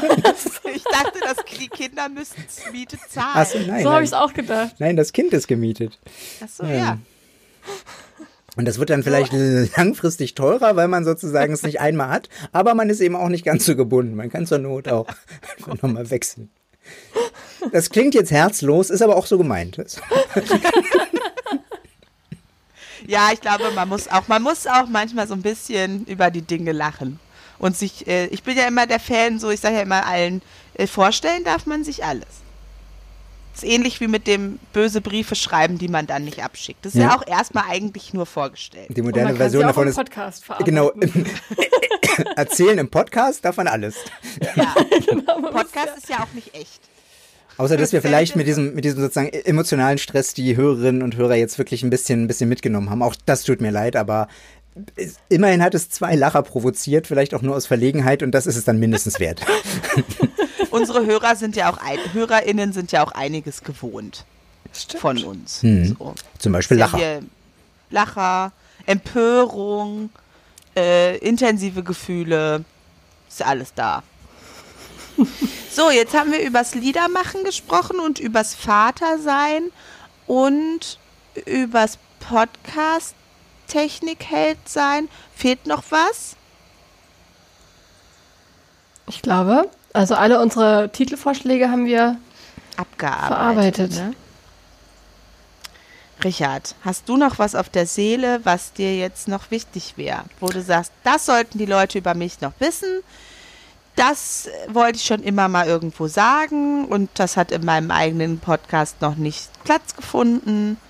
Ich wollte immer schon mal sagen, ich freue mich, dass ihr euren Podcast weitermacht, dass ihr sozusagen euch von den Wogen des Alltags nicht völlig äh, sozusagen davon treiben lasst, sondern es immer schafft, weiter den Podcast zu machen. Und ja, freue mich, dass es dieses Projekt gibt. Toll. Schön. Das, das ist ja auch nicht vor allem auch wegen dir zu verdanken. Ja, das muss man jetzt wirklich sagen. Ich bin ein vielleicht hilfreicher Teil, dass es entstehen kann. Auf jeden Fall. Ja, vielleicht kannst du noch mal kurz erzählen, welche Podcasts du so hast. Podcasts ich habe. Es gibt noch den Podcast Sage und Schreibe, dessen erste Staffel ähm, ähm, sozusagen im August aufgehört hat und wo es vielleicht irgendwann eine zweite Staffel gibt, wo wir über, über Schreiben und vor allen Dingen Schreibwerkstätten gesprochen haben, wo ihr beide auch zu Gast wart. Eine sehr lustige Folge, überhaupt ein paar sehr, sehr schöne Folgen ähm, geworden. In, ich glaube, es sind nur 13 oder so. Ähm, und ein anderes Projekt, wovon du gesprochen hast, die Montagsleser, montagsleser.de, ist sozusagen eine, ähm, ähm, ein Menschenkollektiv, die gerne kreativ schreiben, Hörspiele oder Lieder oder Prosatexte, Lyriktexte manchmal. Auf montagsleser.de findet man davon einige. In der Hoffnung, dass irgendwann die Seite mal noch interessanter und spannender und besser durchsuchbar wird, schaut da mal, sagen wir mal, in zwei Monaten nochmal hin. Und ähm, und da gibt, gab es auch so eine Art Podcast, äh, einmal im Monat auf YouTube. Aber ja, das ähm, ist, ist, ich kann gerade für nicht so viel Werbung machen. Es gibt gerade nicht so richtig die eine Sache. Außer die Schreibwerkstatt. Die Schreibwerkstatt im Sommer. Auch Rebecca, du weißt den Termin nämlich noch gar nicht. Jetzt kann Nein. ich dir den live on air, könnte ich wow, ihn dir sagen.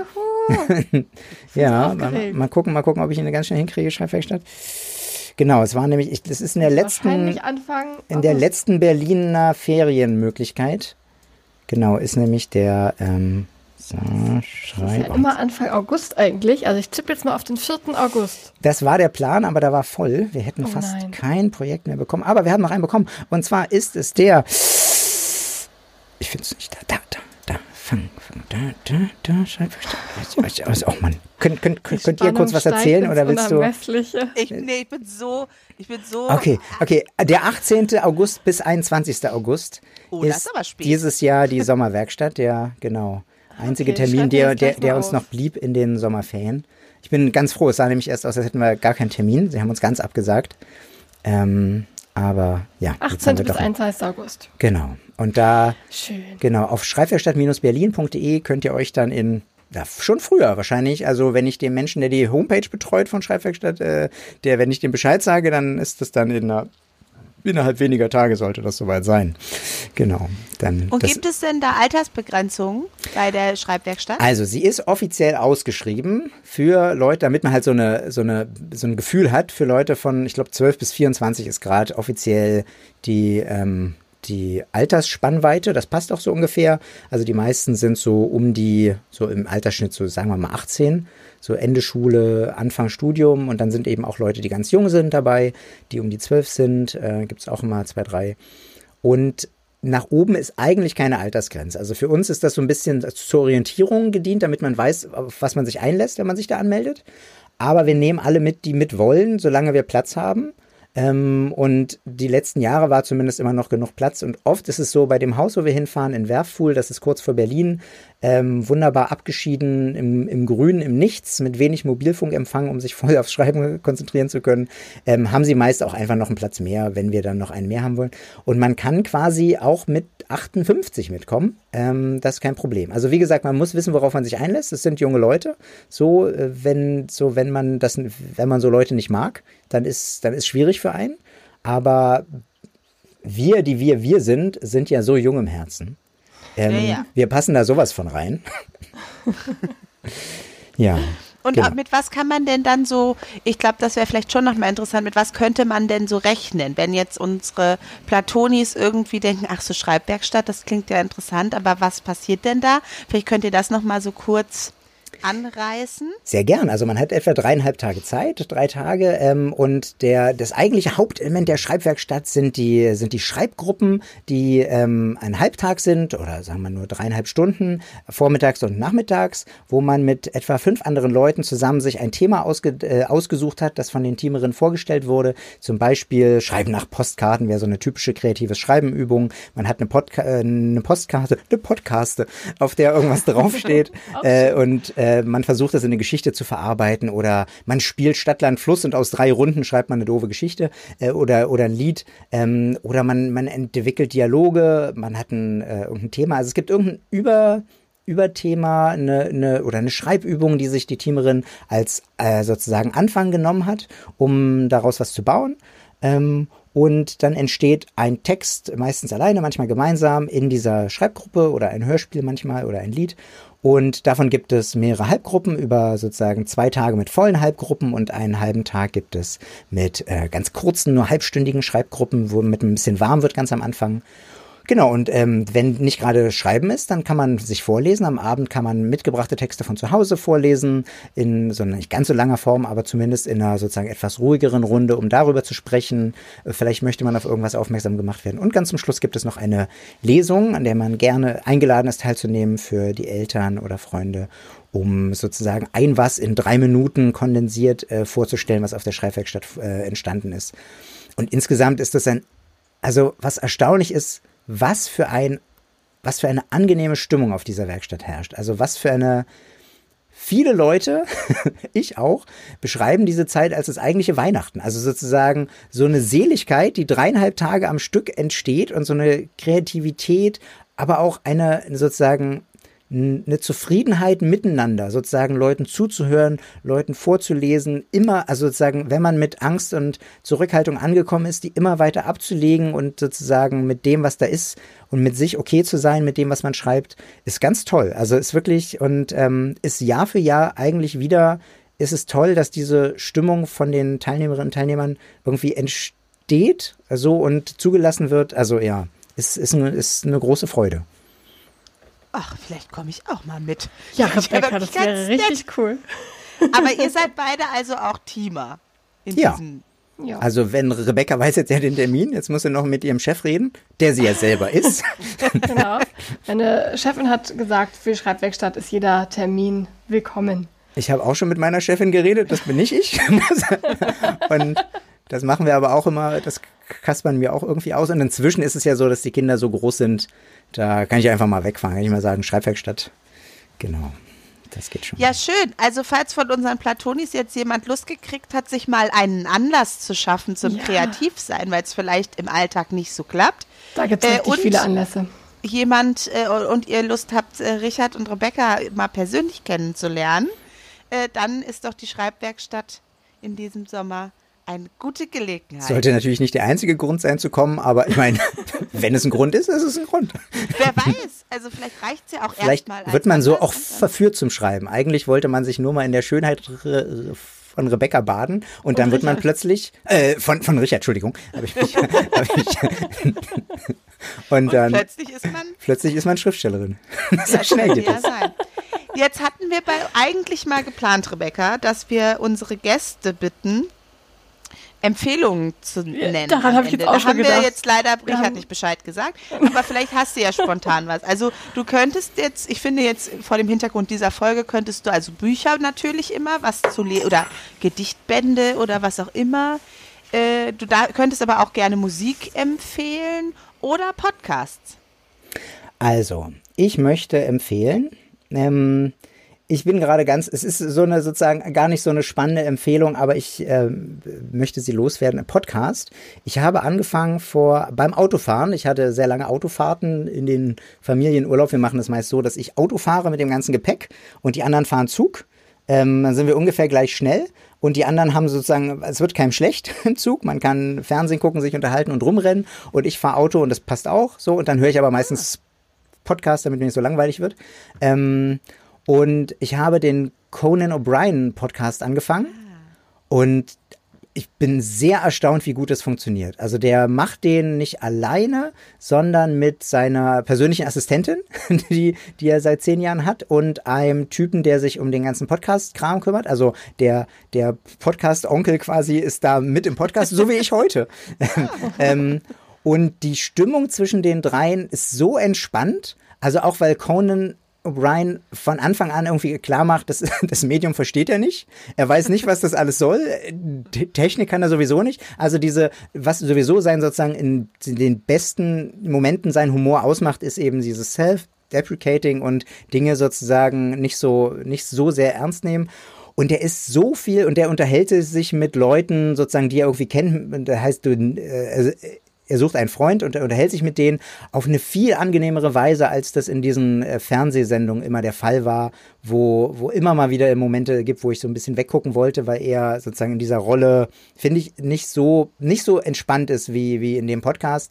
Aber allein schon dieses Dreierteam ähm, das wächst einem richtig ans Herz, wie man sich das in einem Podcast so wünschen würde. Das ist so faszinierend. Und sie haben es jetzt, ähm, ich bin jetzt im Jahr 2021 im Sommer oder so beim Nachhören und sie haben jetzt ein Fan, also eine, eine Fansendung einmal die Woche, wo sie einfach mit irgendeinem sozusagen Fan des Podcasts äh, zoomen äh, und den mit in den Podcast holen, also zwei. Und das funktioniert so gut, weil er ehrlich, neugierig Fragen stellt, immer sozusagen seine Art Witze zu machen, Witze zu machen, das funktioniert. Und die Leute, die mit denen reden, sind auch, also sozusagen, erzählen alle was Interessantes.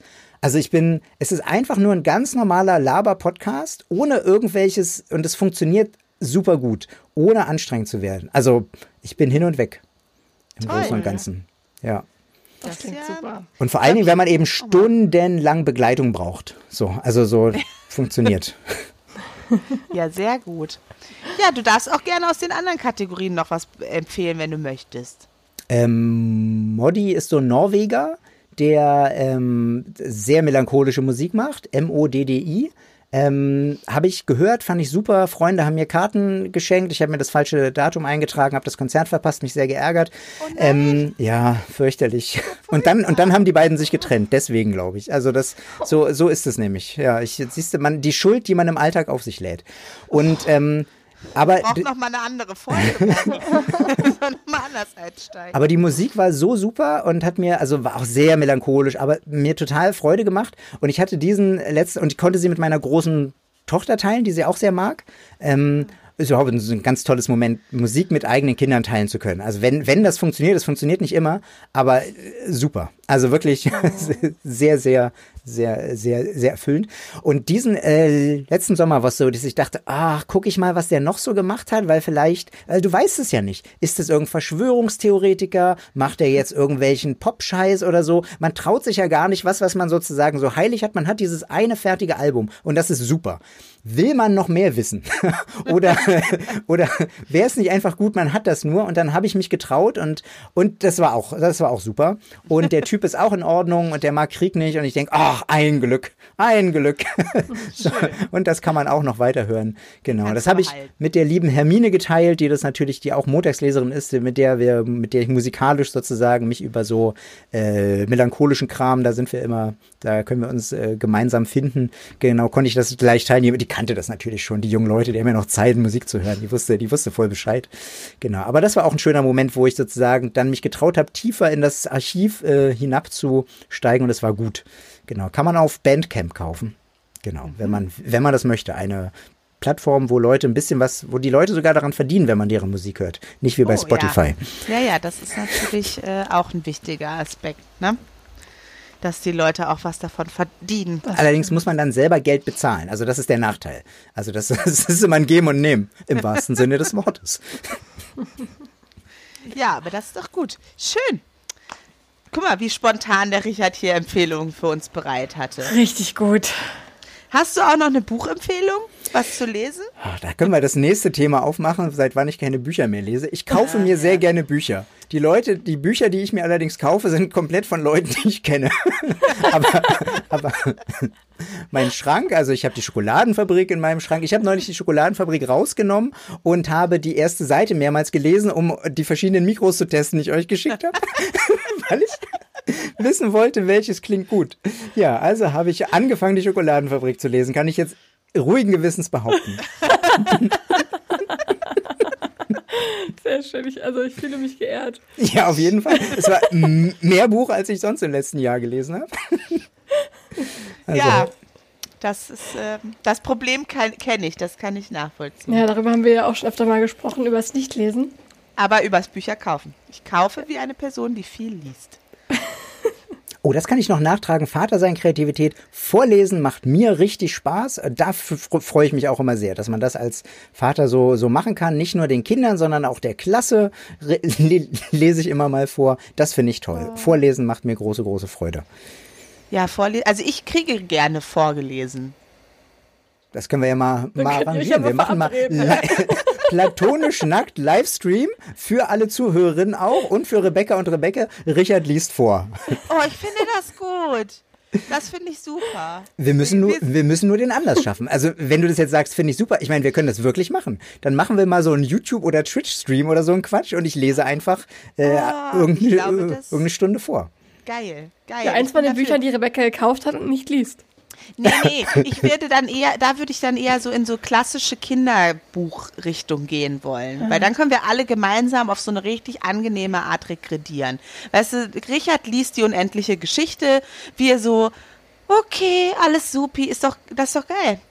Also Das ich hätte ich da Bock gut. drauf. Mhm, Finde ich auch gut. Ich wäre dabei. Also für sowas, also wenn, wenn, wenn der Anlass da ist, mache ich das. Genau. Ja, überlegen wir mal, ob wir, oh, Rebecca, Rebecca! Die platonisch nackt, äh, nackt Lesenacht. nee, lese nackt.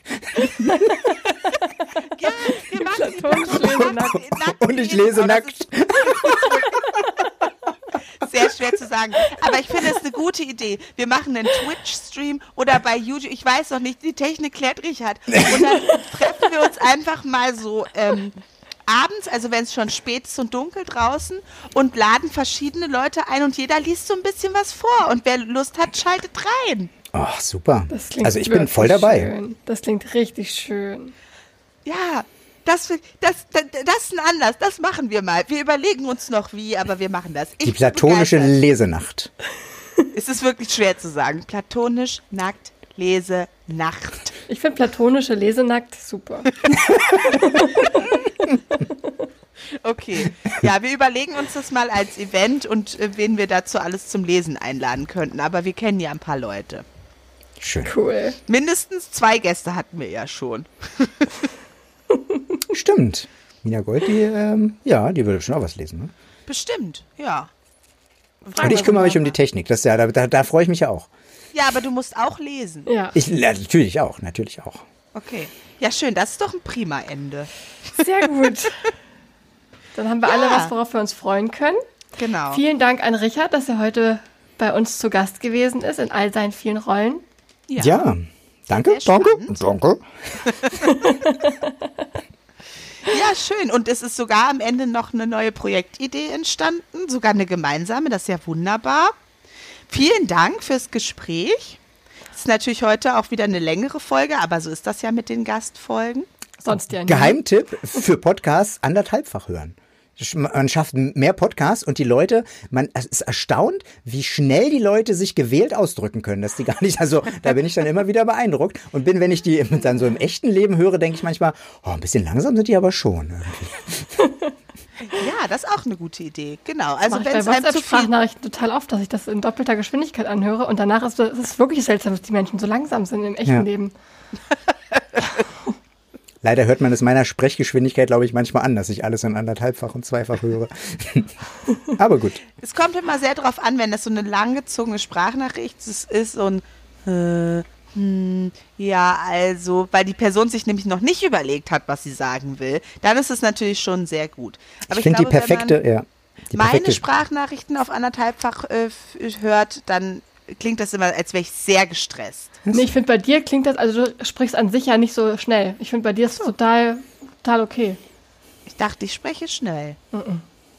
Also muss ich mal- WhatsApp-Sprachnachrichten haben mir verraten, nein. Vielleicht muss ich mal mein Selbstkonzept updaten. Das ist sowieso, habe ich jetzt sowieso ein paar Mal schon drüber nachgedacht. Da ist noch ein bisschen alter Kram. Das könnte mal, vielleicht spreche ich gar nicht schnell. Interessant. ich wollte nur sagen, die perfekte Sprachnachricht ist eigentlich vorher ausformuliert und dann kann man sie auch schriftlich schicken. Ja, das stimmt. In diesem Sinne, guter Schlusssatz. Das nehmt doch bitte mit als äh, Wort des zum Montag, als, als März, März-Tipp von Richard. Sprachnachrichten doch besser vorher ausformulieren und dann einfach schriftlich machen. Ja, Okay. damit einen wunderschönen März wünschen wir euch. Ja, einen schönen März. Der Frühling ist schon da. Genau. Macht's gut. Bis nächsten Monat. Bis nächsten Monat. Tschüss. Tschüss. Das war platonisch nackt. Ja, dann würde ich mich jetzt wieder ausziehen, okay?